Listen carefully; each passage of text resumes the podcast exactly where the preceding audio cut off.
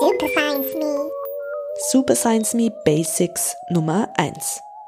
In der nächsten Super Science Me Ausgabe, die ab 13. November zu hören ist, geht es um Lise Meitner, österreichische Kernphysikerin, die sehr wichtige Grundlagenforschung zur Radioaktivität gemacht hat. Hier ein kleiner Teaser und eine wissenschaftliche Einstimmung auf die Lise Meitner Sendung.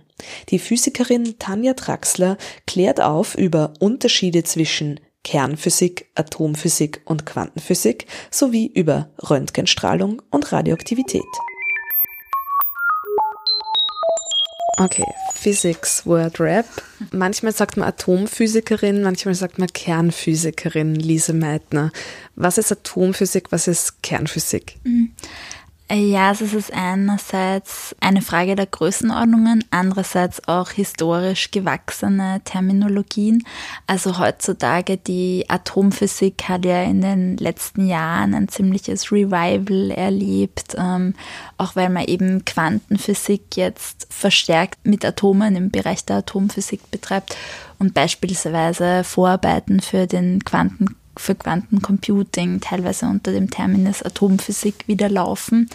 Kernphysik wäre sozusagen eingeschränkter auf den Atomkern, also sozusagen eine Größenordnung darunter. Damals war wohl eher Kernphysik geläufiger als Atomphysik, wenn man eben speziell mit Kernen gearbeitet hat. Heute würde man eher Atomphysik sagen. Die Quantenphysik ist aber dann in dem verstanden nochmal was anderes und nochmal kleiner auch. Genau. Also die Quantenphysik ist ursprünglich so von dem, wie sie entstanden ist, nochmal eine Größenordnung kleiner, wo es wirklich um ja um Elementarteilchen beispielsweise geht, wie Elektronen oder Photonen.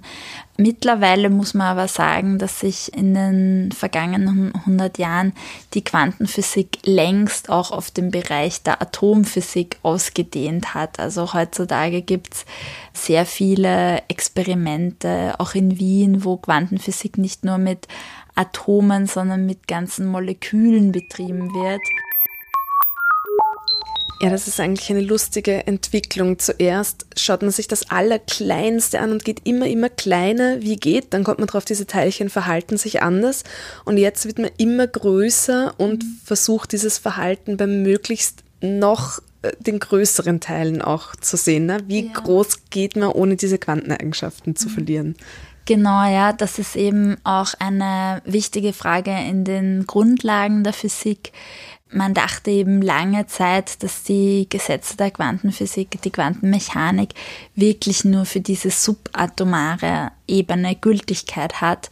Es gab dann diverse theoretische Modelle, wo das sozusagen kollabiert, wo die Wellenfunktion zusammenbricht und sich die Teilchen klassisch verhalten. Durch die zunehmende Genauigkeit der Experimente konnte aber diese Grenze immer weiter nach oben verschoben werden.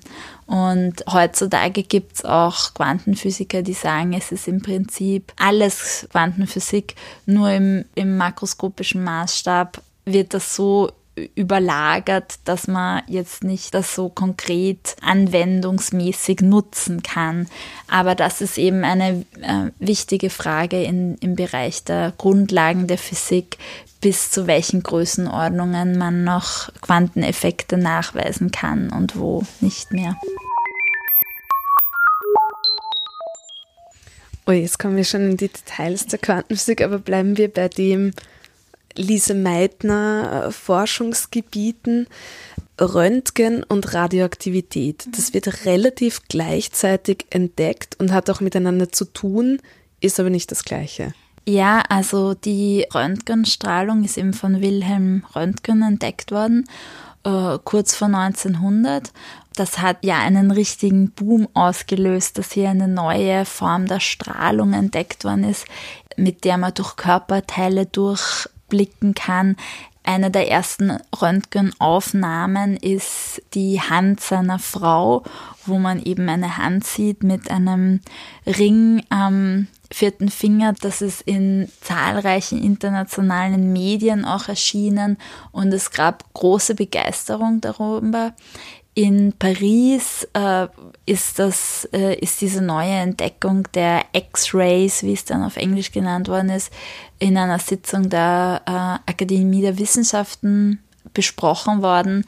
Henri Becquerel äh, hat so einer Sitzung beigewohnt, äh, der zu dieser Zeit äh, zu fluoreszierenden Materialien gearbeitet hat und sich äh, die Frage gestellt hat, ob er einen Zusammenhang herstellen kann zwischen Fluoreszenz und Röntgen und hat dann Experimente gemacht und ist dann zufällig auf eine wieder neue Art der Strahlung gestoßen, die aber zunächst dann gar nicht so eine große Aufmerksamkeit bekommen hat wie Wilhelm Röntgen mit seiner Entdeckung, weil es war dann wieder eine neue Form der Strahlung.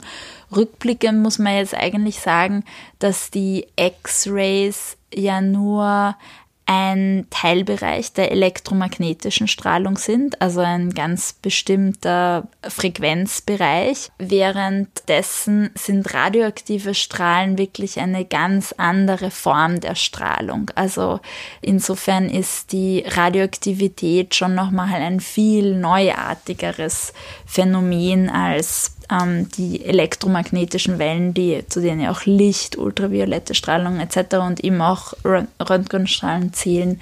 Das ist alles eine Klasse von Strahlen und die Radioaktivität nochmal was ganz was anderes.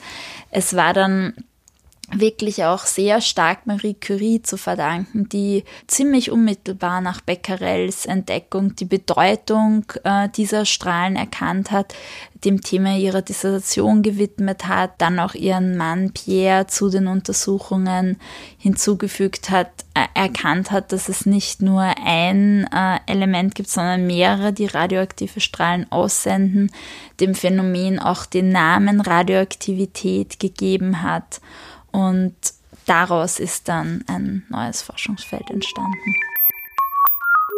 Es ist also nicht wie bei elektromagnetischer Strahlung eine Welle, die äh, elektromagnetische Teilchen transportiert, sondern was strahlt beim Radioaktiven? Ja, also es ähm, kommt wiederum darauf an, was für Strahlen das sind. Bei Alpha-Strahlung sind es Heliumkerne, die ausgestrahlt werden. Bei Beta-Strahlung geht es um einen äh, Zerfall von Neutronen.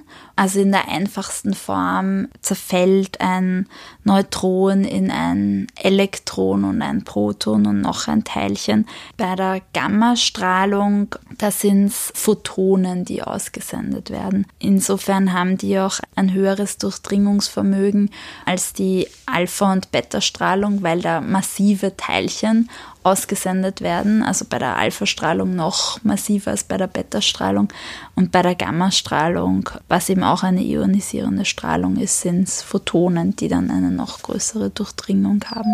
Super Science Me, Wissenschaft und Fiktion über die Kernphysikerin Lise Meitner am 13. November um 18 Uhr auf Radio Orange. Super Science Me.